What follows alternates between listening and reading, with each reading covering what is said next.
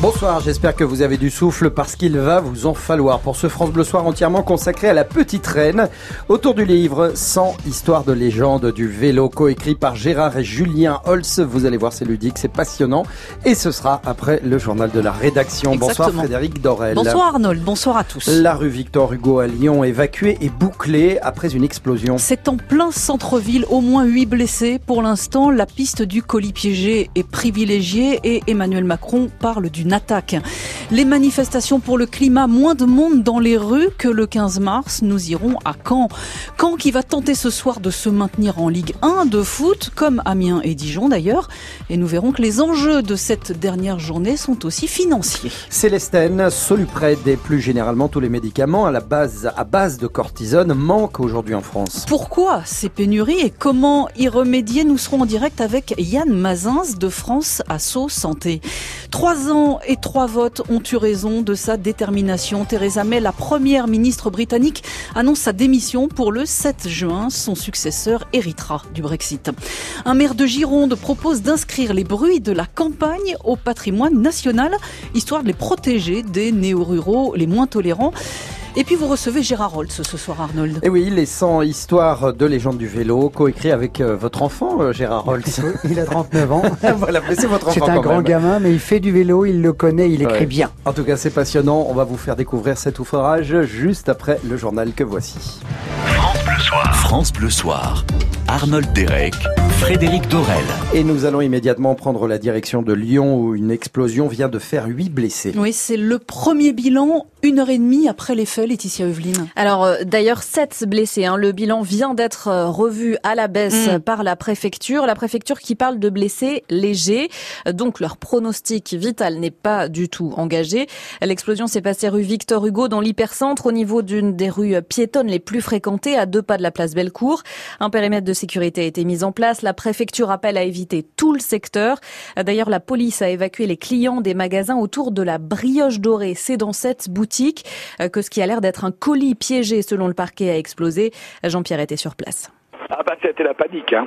Les gens couraient, les gens se boulaient. Et donc on a vu quelques personnes qui ont été euh, blessées par les des éclats de vide qui ont sauté euh, notamment à la Brioche Dorée puis dans des magasins à côté. Ce serait un sac rempli de vis et de boulons qui a explosé, un engin artisanal. Mm. Les forces de l'ordre recherchent ce soir un trentenaire sur un VTT noir.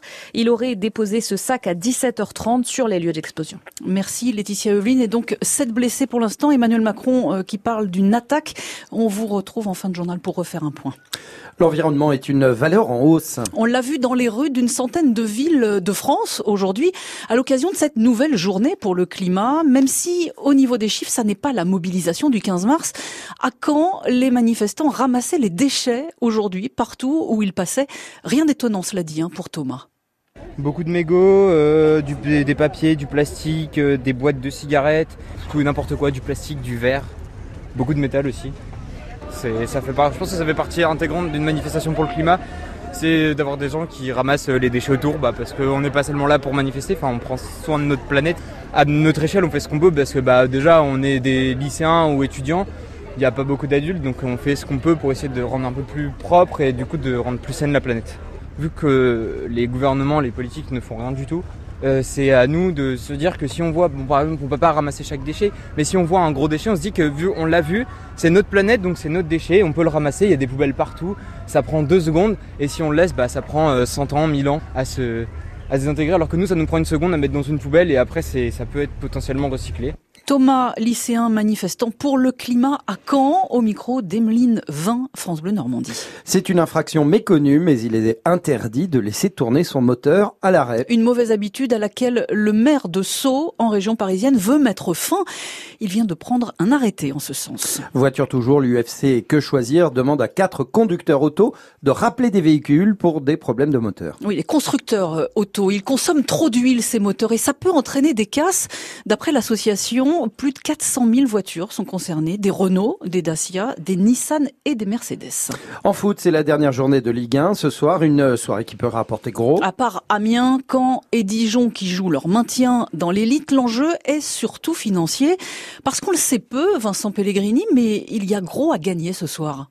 Prenez le Stade de Reims, l'un des plus petits budgets de Ligue 1. Auteur d'une belle saison, il est actuellement 9 du classement. Si ce soir les Rémois à domicile réussissent l'exploit de battre le PSG, ils peuvent espérer terminer 7 et empocher ainsi 2 millions d'euros de plus montant de la différence entre la 9e et la 7e place. À chaque place correspond une somme provenant des droits télé. 25% de ces droits télé sont attribués au mérite en fonction du classement. Il y aura même un match à 1 500 000 euros, Montpellier Olympique de Marseille, en jeu la cinquième place du classement actuellement occupé par les Montpelliérains. Ce soir, les trésoriers des clubs seront donc particulièrement attentifs aux résultats de cette dernière journée. L'occasion de rappeler qu'actuellement, les droits télé de la Ligue 1 s'élèvent à 760 millions d'euros par an, un montant qui va considérablement augmenter à partir de l'an prochain. Le groupe espagnol Mediapro et Bein Sport paieront 1,1 milliard par an pour retransmettre la Ligue Vincent Pellegrini pour France Bleu. Tous les matchs débutent à 21h ce soir. Les 11 hommes reconnus coupables de viol collectif à Noisy-le-Sec en Seine-Saint-Denis sont condamnés à des peines de prison ferme. Euh, oui, prison ferme pour euh, tous de 3 à 11 ans selon les cas. Interpellés il y a deux ans et demi, ils attiraient leurs victimes dans une cave.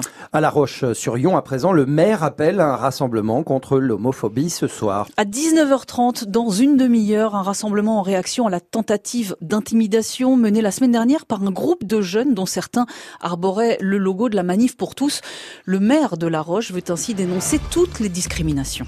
Il est 19h06, restez avec nous pour la suite du journal de Frédéric Dorel. On parlera du Brexit. Il se fera sans Theresa May. Mm. La première ministre britannique annonce sa démission pour le 7 juin. Trois ans n'auront pas suffi à mettre tout le monde d'accord sur le Brexit. Mm. Le chant du coq, même s'il est trop fort, pourrait être protégé au nom du patrimoine national. C'est ce que propose un maire de Gironde.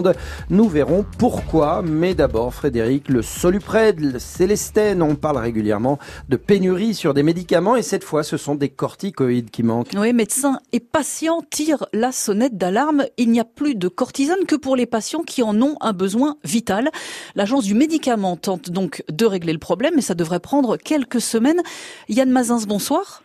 Bonsoir. Vous êtes chargé de mission à France Asso Santé qui défend le droit des patients à être correctement soignés. Comment est-ce qu'on explique cette pénurie? Alors, euh, première chose, on, nous on demande quand même plus de transparence sur euh, sur les causes des, pénuries.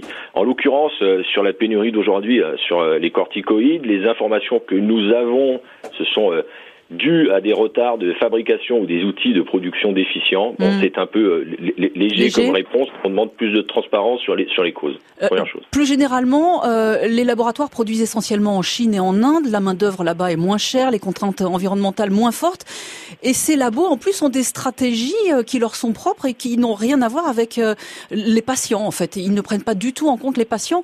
C'est ça le problème? Oui, c'est un problème que nous dénonçons depuis euh, trop de trop longues, longues années.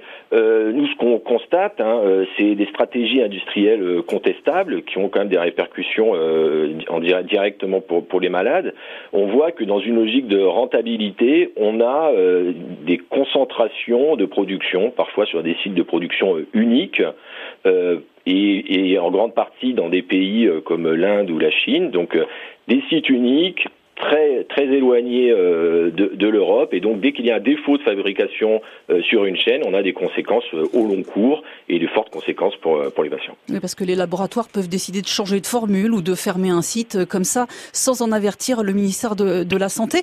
En 10 ans, vous dites que les pénuries ont été multipliées par 10. Alors qu'est-ce qu'il faut faire?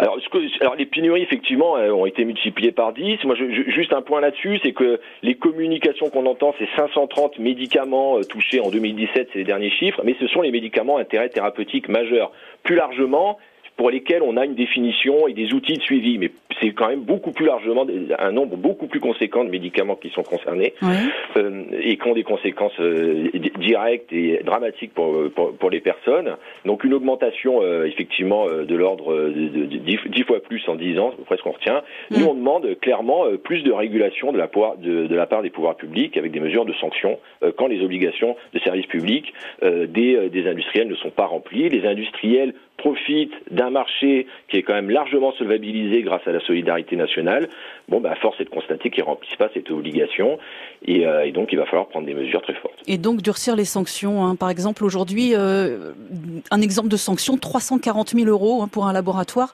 alors que lui fait des profits qui se comptent en milliards. Forcément, ça n'a pas beaucoup d'effet dissuasif hein, sur les labos. Merci Yann Mazins, chargé de mission France Asso Santé. Bonne soirée à vous. Merci bien. Et pour rester dans le domaine, les urgentistes sont toujours en grève un peu partout en France. Parti de l'hôpital Saint-Antoine à Paris, le mouvement continue de s'étendre. Une assemblée générale du collectif Interurgence, qui est national, aura lieu demain à Paris encore. 19h10 de l'histoire du Brexit, on retiendra que la première ministre a été la première à sortir. Près de trois ans après le référendum et trois votes plus tard, Theresa May annonce donc sa démission. Elle n'a jamais réussi à obtenir un accord avec les députés britanniques. J'ai fait de mon mieux pour respecter le choix des électeurs, négocier les conditions de notre départ. J'ai tout fait pour convaincre les députés de soutenir cet accord. Malheureusement, je n'ai pas pu le faire. J'ai essayé trois fois. Je crois qu'il était juste de persévérer, même lorsque les chances de succès semblaient minces. Il est maintenant clair pour moi que c'est dans l'intérêt supérieur du pays qu'un nouveau Premier ministre mène cet effort donc j'annonce aujourd'hui que je démissionnerai de la tête du Parti conservateur le 7 juin pour qu'un successeur puisse être choisi. J'ai tenu la reine informée de mes intentions et je continuerai de la servir jusqu'à la fin du processus. Theresa May, la future ex-première ministre britannique. Le nom de son successeur sera connu d'ici le 20 juillet, si tout se passe bien. Retour en France, Emmanuel Macron vient de terminer une longue interview sur YouTube. Oui, dans laquelle euh, le président tente de convaincre les jeunes d'aller voter dimanche. En prévision de la journée mondiale du lait, on va pouvoir visiter des laiteries un peu partout en France dans les jours qui viennent. C'est le cas notamment demain à Verneuil-sur-Indre. Les producteurs de lait s'inquiètent de voir la consommation baisser depuis quelques années. Ah oui, la campagne le chant du coq, les vaches, les oiseaux, eh bien, un maire de Gironde vient de demander à inscrire tout ceci au patrimoine national. C'est le maire de Gajac, au sud de Langon, et il est très sérieux. Vous allez voir, il s'agit de défendre ce bucolique patrimoine. Antoine Ballandra. C'est l'histoire d'un couple condamné à reboucher sa mare parce que les grenouilles y feraient trop de bruit pour les voisins, sauf que reboucher reviendrait à tuer des espèces protégées, ce qui est également totalement interdit. Situation kafkaïenne. Alors qu'un maire se plaigne publiquement de ces procédures judiciaires abusives, dit-il à la campagne, c'est une bonne nouvelle pour Annie Pécheras, la propriétaire de la mare aux grenouilles. Oh, c'est génial. C'est génial qu'il y ait des gens qui veulent défendre la nature. Ça serait génial. Mais génial qu'on puisse vivre à la campagne normalement. Quand on habite à la campagne, passer du coq à l'âne, entendre les vaches, c'est pourtant un peu la base, et les néo-ruraux ne doivent pas pouvoir changer tout cela à coup de procès, estime Bruno Dionis du Séjour, le maire de Gajac. Par exemple, vous avez une église pour les gens qui habitent dans le village. C'est un symbole fort pour eux. Et, là où on ne comprend pas, c'est que des personnes, ils décident, et eh ben maintenant, et eh ben ça sera plus pareil. Et ça marche aussi pour le beuglement des vaches, pour le, coq qui chante, et alors les grenouilles, n'en parlons pas. Rien qu'en Dordogne, les procès ou conflits de voisinage se sont multipliés ces dernières années. Veaux qui s'en tiraient trop fort à Daglan, coq trop bruyant à Blisséborn, ou grenouilles trop tapageuses à Grignol. Ah, voilà, des veaux qui s'en tiraient trop fort. Non mais franchement, il a bien raison ce maire. Hein. La nature, c'est la nature. Et merci à Antoine Ballandra, France Bleu Périgord. Eh bien justement, côté nature, restons-y. Mais à la montagne, cette fois, quatre alpinistes sont morts sur l'Everest ces dernières 48 heures. Oui, c'est dangereux. Hein. Il faut dire que c'est la haute saison en ce moment sur le toit du monde, tellement qu'il faut grimper à la queue leu dans une zone où l'oxygène est très rare. Euh, comme on l'a dit, c'est dangereux.